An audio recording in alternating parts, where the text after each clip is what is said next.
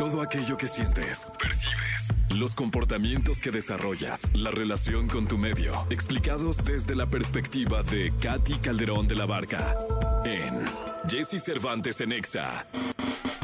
Mi querida Katy, bienvenida, ¿cómo estás? Hola, pues yo contenta de verte, extrañando a Jessy, pero contenta de verte a ti. Muchas gracias. Pues sí, aquí estamos cubriéndolo, le mandamos un abrazote y justo estábamos platicando antes de, entrar a la sección del programa de algo que, es bastante interesante, que está hoy por hoy en boca de todos, eh, que, en su momento pasa con, el tema emocional, ¿no? Que, que este, la salud mental, que la, la famosísima ansiedad, pero una de las cosas que también hoy por hoy es importante platicar es el sobrepensar.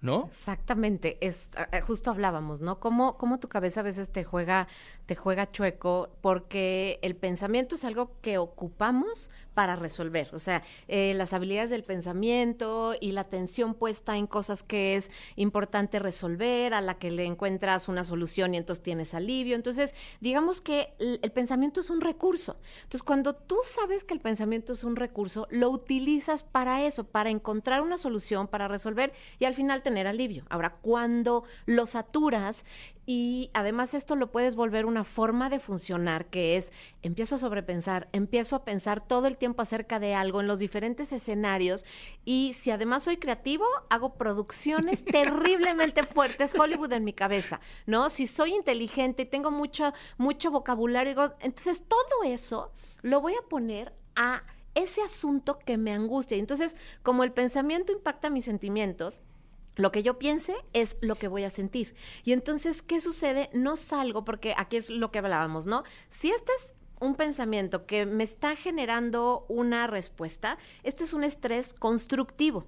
Pero si estoy haciendo uso del pensamiento para generarme estrés, para ponerme en una situación de angustia, este es estrés destructivo. Entonces, si yo empiezo a darme cuenta, estoy generando una solución, es constructivo. Pero si me estoy generando periodos de estrés terrible, me estoy generando ya una inflamación adentro de mi sistema, entonces puedo caer en ansiedad, en un ataque de pánico, puedo caer hasta en un problema estomacal, porque el estrés afecta el cuerpo de una manera muy intensa. Entonces hay que revisar, o sea, cuáles son como los los patrones que tengo, porque si, si además ya los tengo desarrollados, pollo, lo que va a suceder es que mi pensamiento entra como en piloto automático. Y entonces, si a mí me angustia, por ejemplo, híjole, estoy fuera del trabajo y este, porque me enfermé, ¿no? Y entonces, si me enfermé, ¿qué va a pasar? Ya voy a ser indispensable, entonces a lo mejor piensan que están mejor sin mí. Y entonces, en lugar de estar atento a mi recuperación, estoy con la cabeza a tope. Y eso lo que me genera no es nada productivo, ¿no? Es un espacio muy destructivo que en lugar de estar cuidando de mí, en lugar de estar viendo por mí, pues me lleva, imagínate, al tipo de espacio que, en el que te deja el sobrepensar. Claro, que ahorita con esto que platicas, mi Katy, también me da, me llega a la cabeza el tema de, del pensamiento positivo y el pensamiento negativo, ¿no? O sea, cuando estás sobrepensando de manera negativa de, chin, estoy en mi casa, estoy haciendo home office, tal vez están pensando que no estoy trabajando, ¿qué tal si piensan que, que estoy dormido, que estoy viendo una peli o una serie Netflix, pero realmente sí estoy trabajando? O sea, es como, tranquilo. Exacto, la culpa todo, ¿no? Y, y como les pregunto cuando me llegan así los pacientes, a ver, o sea, eso, eso que está pasando es verdad, o sea, porque algo que tenemos que aprender es que el pensamiento no es verdad todo lo que nos dice. Por eso es como elegir las creencias, elegir los pensamientos, darte cuenta cuando supones y por otro lado, conectarme con la respuesta de, este pensamiento me está generando culpa, me está generando estrés, me está generando alivio. Y por eso es, estas dos preguntitas que yo siempre me hago, a ver, esto que estás pensando, ¿construye o destruye? Esto que estás sintiendo, ¿construye o destruye? O sea, es muy fácil entender hacia dónde va la brújula de mi atención. Y si en esto que tú dices justo, te arrancaste con tu producción de ya, ya hasta me corrieron, ya me voy a llegar y recursos humanos, y entonces, ¿qué sucede? Estás suponiendo, estás llevando toda tu, creatividad a un escenario negativo, tóxico y destructivo. Entonces, lo primero que tenemos que practicar para parar con esto, pollo, es autoobservación. Y saber que elegir nuestros pensamientos es eso, es una decisión. O sea, no todos los pensamientos son verdad. Los pensamientos son producto del mundo en el que vivimos, de nuestra historia familiar y obviamente de lo que hemos aprendido en nuestra experiencia. Entonces, no todo es nuestro. Hay hay patrones de pensamiento que traemos heredados, ¿no? Entonces, si yo aprendo a detectarlos, puedo hacer una pausa, respirar y decir, esto que estoy pensando es verdad, esto que estoy pensando está pasando. Y entonces, después de eso, es como el, el aterrizar en el presente. Con tus ojos, fijarlos en algo que está frente a ti, con tus oídos, escuchar el sonido más lejano, hacer una respiración y con tu piel sentir dónde estás, de cuenta si es tus plantas, si estás parado, tus plantas dónde están, tus plantas de los pies, o si estás sentado, la silla, el respaldo, para regresar al presente y decir, esto es lo que hay. Lo que está haciendo mi cabeza es una producción, no es lo que está sucediendo. Ahora, ¿qué necesito hacer con lo que está sucediendo aquí?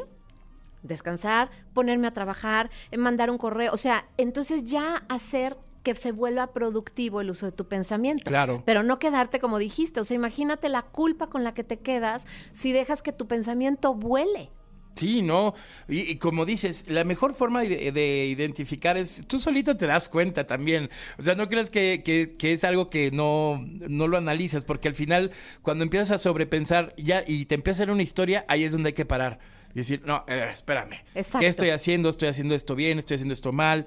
¿no? Y en ese momento de parar es como analizar y darle para adelante, ¿no? Y esto pasa no solo en la chamba, también pasa con la pareja, pasa con los hijos, con la misma familia, ¿no? Que, que, siento que de este trasfondo más familiar o más emocional en cuanto a pareja, tiene mucho que ver el tema, pues obviamente sentimental, ¿no? O sea, tiene mucho que ver el ¿y si está enojado conmigo? ¿Y por qué está enojado conmigo?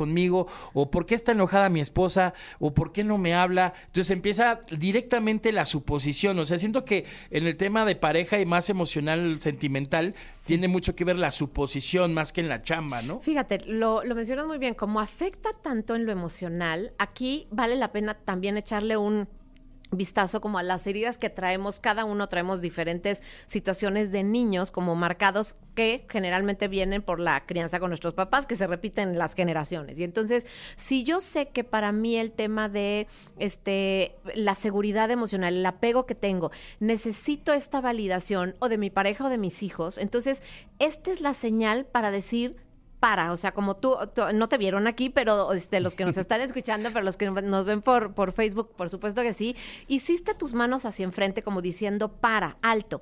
Esa es una muy buena manera de parar. O sea, si yo tengo una señal, hay quien se puede tronar el dedo, hay quien puede hacer como tú, hay quien puede respirar profundo y ponerse derecho. O sea, tengan una señal física para ubicar que están sobrepensando. Y sobrepensar es, estoy pensando algo que no está sucediendo y me está llevando no a resolverlo, me está llevando, digamos, a modo este, negativo, tóxico, destructivo. Entonces, ya tengo esta señal, y después, como bien dijiste, si analizo mi sentimiento, me voy a dar cuenta que la gran mayoría es miedo. El miedo es el que nos lleva a sobrepensar, ¿no? El, el hecho de, de, decir, no me quiero, se va a enojar conmigo o, está eh, eh, con este distanciamiento y la culpa, ¿no? Chin, será porque ayer llegué tarde, porque no, no hice lo que... Se me fue el aniversario. O sea, este tipo de cosas que a veces tenemos errores de atención y pues pasa, ¿no? Pero si yo logro entender la historia que me estoy platicando, como decías, analizar tiene que ver con me autoobservo, qué estoy sintiendo, pónganle nombre a su emoción y me escucho qué pensamientos estoy haciendo que alimentan la culpa o la suposición. Y si yo logro entender que este sentimiento, pollo, el decir, oye, yo me sentí culpable o me duele que esté distante de mí, entonces ahí es donde las emociones siempre nos dan la dirección que tenemos que tomar y nos muestran el valor. O sea, valoro esta, esta relación o valoro la paz en mi relación, entonces me dirijo a resolver el asunto, porque eso es, a eso me refiero con dirección. Entonces, hablas con tu pareja o le dices, oye, me está dando miedo que ya lleva vamos un rato en que no nos miramos, en que siento tensión, ¿qué pasó? O sea, estoy dispuesto a escuchar, ¿no? Y a lo mejor te dicen, no, nada, es que tengo pendiente porque no traje la leche. Y entonces tú dices, todo lo que me imaginé, o sea, está, es, es, es mal, me explico, me equivoqué. Y por eso digo, a veces esto viene de historias de que traemos de abandonos, de cosas así en la familia también, entonces ahí las estamos repitiendo. Entonces hay que hacernos dueños de, de nuestras propias emociones y de las versiones en nuestra cabeza, de las historias que nos aventamos, que a veces son únicamente películas de Hollywood. Y algo también que mencionaste que es totalmente importante, mi querida Katy, es la comunicación. O sea, si tienes una duda, en lugar de sobrepensar y generarte esta historia, Pregunta. Exacto. O sea, no supongas y di, oye, a ver, eh, todo bien, está bien la, eh, la relación, eh, oiga, jefe, está bien este el correo así, o sea, pero siempre la comunicación es vital para también siento detener un poco el, el sobrepensamiento. Tal cual. Y yo le agregaría eso, dense un regalo de pónganle buenas intenciones cuando estén sobrepensando. O sea, cuando estén en la angustia, en el miedo, cambien la frecuencia y pónganle buenas intenciones. Si tú le pones buenas intenciones a la conducta que sea, es más, me pitó el de enfrente o se me metió, ponle buenas intenciones y tu reacción, tu conducta va a ser totalmente distinta y tu sentir va a ser totalmente distinto. Si nosotros usamos esa herramienta mental, la vida cambia al 50% en un aspecto positivo. ¿Por qué? Porque ya te estás dando una narrativa, una historia distinta de lo que está pasando, en lugar de estar peleando constantemente con la realidad. Así que, pues, ah, Pollo les deja una, yo les dejo otra, ¿no? Y esperemos que esto les sirva para que en lugar de que sobrepiensen, solo piensen y lleguen a un espacio constructivo y no destructivo. Mi querida Katy, qué buena plática. Muchas gracias. Gracias por, por esta gran plática, gran tema además, el sobrepensamiento. ¿Dónde te puede encontrar toda la gente que nos está escuchando para estar más, más cerca de ti? Claro que sí. Bueno, les recuerdo que mi libro, el de Adolescencia, Oportunidad, Oportunidad y Reto, está en todas las librerías y en YouTube están varios podcasts este, que tienen diferentes informaciones y bueno, les dejo mis redes sociales, que es también la del canal de YouTube, que es Katy C. de la Barca. Katy se escribe C-A-T-H-Y, Katy C. de la Barca. Ahí me pueden encontrar y hay muchos recursos para su salud mental. Maravilloso. Muchas gracias, Gracias, Katy. mi pollo. Hasta luego. Continuamos con más. Aquí en XFM tenemos un corte comercial, 8 de la mañana, 28 minutos. Estás en la estación naranja.